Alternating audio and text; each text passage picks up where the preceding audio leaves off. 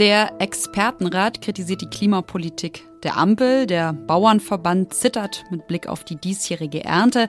Die BRICS-Staaten träumen von einer neuen Weltordnung.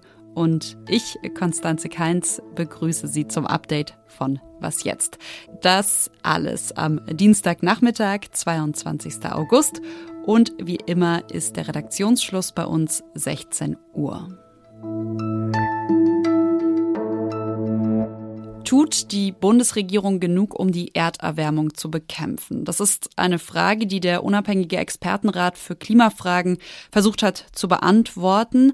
Das ist ein Rat, eine Gruppe von fünf Wissenschaftlerinnen und Wissenschaftlern, die die Bundesregierung berufen hat, um ihre Klimapolitik zu kontrollieren.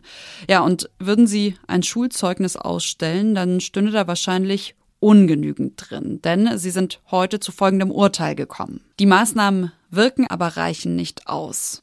Und darüber sprechen möchte ich jetzt mit Alexandra Endres. Sie schreibt für Zeit Online über Klima und Umwelt. Hallo Alexandra. Hallo Konstanze. Man muss ja sagen, das ist nicht das erste Urteil des Klimaexpertenrats. Zum ersten Mal aber hat sich dieser Rat den Plan der Regierung angeschaut, nämlich dass der Ausstoß klimaschädlicher Gase bis 2030 eben um 65 Prozent unter das Niveau von 1990 sinken soll. Kannst du uns das Urteil des Klimaexpertenrats mal aufdröseln? Also warum reichen die Maßnahmen nicht aus? Also das Urteil ist in Teilen so ähnlich wie einige Dinge, die der Expertenrat auch in der Vergangenheit schon gesagt hat. Jetzt ist es wieder so, dass er sagt, na ja, im Gebäudebereich gibt es ein Defizit, das fällt wahrscheinlich ein bisschen größer aus, als es ausgefallen wäre, wenn das äh, Gebäudeenergiegesetz, über das ja im Frühjahr sehr heiß diskutiert wurde, in der ursprünglichen Fassung gekommen wäre. Aber eine besonders große Lücke, kann man glaube ich sagen, sieht der Expertenrat im Verkehrsbereich. Das ist jetzt an sich keine große Überraschung. Was ich überraschend fand, war, dass der Rat jetzt trotzdem zum Schluss kommt, dass die Fortschritte eigentlich gar nicht so klein sind, wenn man sich das im Gesamtpaket anguckt. Was hat dich denn so überrascht? Also, wo läuft's doch ganz gut? Also es gibt ähm, vor allem im Energiebereich geht's ja voran sozusagen oder ging es in der Vergangenheit auch schon voran. Die Stromerzeugung wurde klimafreundlicher, da hat vor allem der europäische Emissionshandel auch stark dazu beigetragen und ähm, die Bundesregierung plant jetzt eben auch in diesem Bereich, indem sie die Windkraft stärker fördert, indem sie die Solarenergie stärker fördern will, indem sie Bürokratie in diesem Bereich eben auch abbaut, Genehmigungsverfahren beschleunigen will und so weiter. Da plant sie ja auch einiges. Das ist auch schon beschlossen und auch das war eben Teil des äh, Urteils des Expertenrats, ähm, zu gucken, wie läuft's denn in diesem Bereich. Hm, jetzt hat der Expertenrat ja nicht nur sozusagen ein Zeugnis ausgestellt, sondern auch äh, sinnvolle Maßnahmen vorgeschlagen. Lass uns doch da nochmal drauf schauen. Also ich fand besonders spannend, dass er sozusagen in drei Kategorien denkt, wenn man so will. Man kann sich ja vorstellen, dass Klimapolitik durch Vorschriften funktioniert, also dass man den, den Leuten ganz genau sagt, was noch erlaubt ist, was nicht erlaubt ist. Dann ähm, kann man sich auch vorstellen, dass es um, dass man Förderungen einsetzt, also dass man den Leuten Geld gibt, damit sie zum Beispiel ihre Heizung austauschen. Und das dritte, die dritte Möglichkeit ist halt, dass man die Preise für Öl, Gas, Benzin und Diesel so hoch setzt, dass man sich praktisch ähm, diese fossilen Brennstoffe immer weniger leisten kann und dadurch eben den Klimaschutz fördert. Und der Expertenrat selber sagt jetzt, ähm, dass das eigentlich in Zukunft ja, wie soll ich sagen, er, er, er formuliert es ein bisschen diplomatischer, aber ich würde das so verstehen, dass er sagt, da liegen für die Zukunft noch ähm, Möglichkeiten. Da gibt's dann natürlich immer auch die Kritik, ähm, manche können das nicht entscheiden, manche haben schlicht das Geld nicht, um, um andere Alternativen zu nutzen oder sind angewiesen auf ihre alte Heizung, auf das Auto. Und da sagt der Expertenrat jetzt auch ziemlich klar, na ja, da muss man eben unbedingt den sozialen Ausgleich auch irgendwie schaffen. Und da gibt's ja das Klimageld und das, ähm, ja, sagt es auch der Expertenrat, da gibt's noch Möglichkeiten, da sollte man doch was tun. Die Frage ist, ob die Regierung das jetzt so aufnimmt oder was die Regierung daraus macht.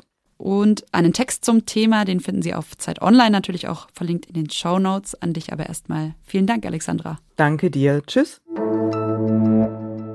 Brasilien, Russland, Indien, China und Südafrika, die BRICS, ein Bund aus sehr unterschiedlichen Staaten. Manche werden demokratisch regiert, andere nicht.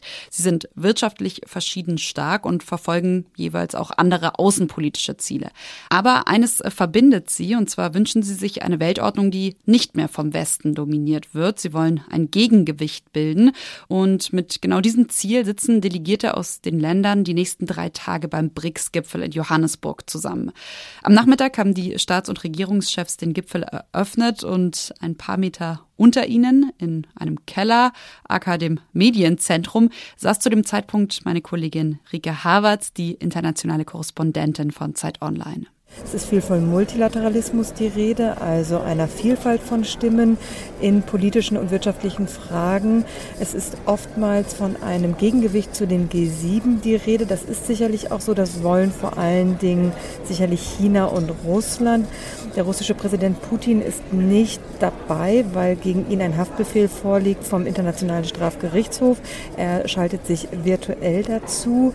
Aber es gibt eben auch innerhalb dieser Gruppe Fragen, wie dieser Einfluss gestärkt werden soll, von dem ich gerade gesprochen habe.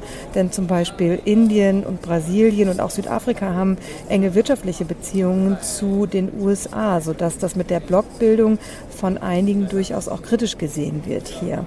Das, worum es vor allen Dingen gehen wird, ist die Frage, wird diese BRICS-Gruppe erweitert? Also wird es BRICS Plus geben? Es gibt gut 20 Länder, die wollen gerne dabei sein und auf diesem Gipfel wird es in den kommenden Tagen sicherlich darum gehen, ob und wie diese Erweiterung vollzogen werden kann. Und ein Interview zum Thema finden Sie, falls Sie die Folge nicht längst gehört haben, auch in unserer heutigen Frühsendung.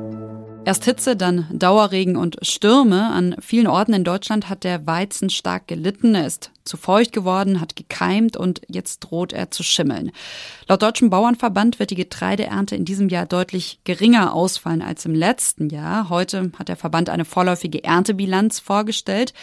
Letztes Jahr wurden noch 43 Millionen Tonnen Getreide eingefahren. In diesem Jahr sah man sich aber unsicher, ob es überhaupt 40 Millionen Tonnen werden. Das hat der Bauernpräsident Joachim Ruckwied heute in Berlin gesagt. Ja, das ist eine riesige Herausforderung für uns in der Landwirtschaft. Äh, wir mussten das Getreide regelrecht vom Feld stehlen, die wenigen Sonnenstunden und Tage nutzen, äh, um das Getreide einfahren zu können. Extreme Feuchtigkeit hat nämlich vor allem eine fatale Folge. Sie führt dazu, dass das Korn keimt und wenn es dann noch dazu warm ist, geht das besonders schnell. Und das bedeutet wiederum, dass man das Korn im Endeffekt nicht mehr nutzen kann, jedenfalls nichts mehr damit backen kann, es höchstens noch an Tiere verfüttert werden kann.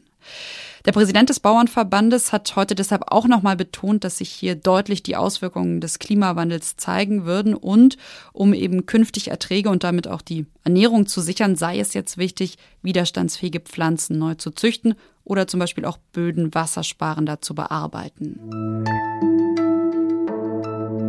Was noch? Aktuelle Arbeitszeit 40 Stunden, neue Arbeitszeit 32 Stunden. Klingt ganz gut. Ich fülle hier gerade den Teilzeitrechner von Zeit Online aus. Den finden Sie seit heute auf unserer Seite, natürlich auch verlinkt in den Show Notes. Und meine Kollegen und Kolleginnen haben sich gefragt, wie stark das Gehalt eigentlich wirklich sinkt, wenn man nur 20, 30 oder 50 Prozent weniger arbeitet. So, ich beantworte hier mal noch ein paar Fragen. Gehalt, Steuerklasse, Kinder. Und zwischendurch noch eine kurze Info für Sie, während ich das hier ausfülle. Knapp ein Drittel aller Beschäftigten in Deutschland arbeitet gerade in Teilzeit. Dabei könnten sich laut Studien das deutlich mehr Menschen vorstellen. So, jetzt aber mein Ergebnis. Der Teilzeitrechner sagt, wenn ich 20 Prozent weniger arbeiten würde, würde ich nur 16 Prozent weniger verdienen und mein Netto-Stundenlohn würde sogar um 4 Prozent steigen. Okay, mal schauen, wie regelmäßig Sie mich hier in Zukunft noch hören. Allerdings, und das muss ich natürlich auch bedenken, würden ja auch die Rentenansprüche entsprechend sinken, wenn ich jetzt weniger arbeite.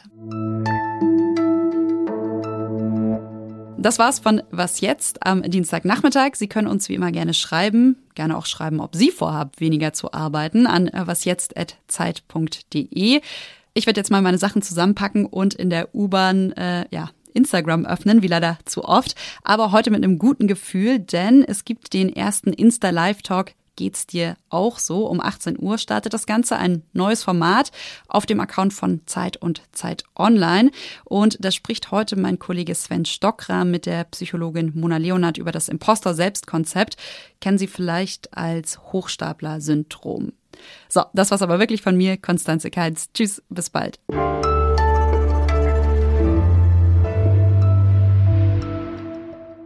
Du weißt ja, meist, weißt ja, wie das läuft. Warst ja schon oft bei uns. Mhm.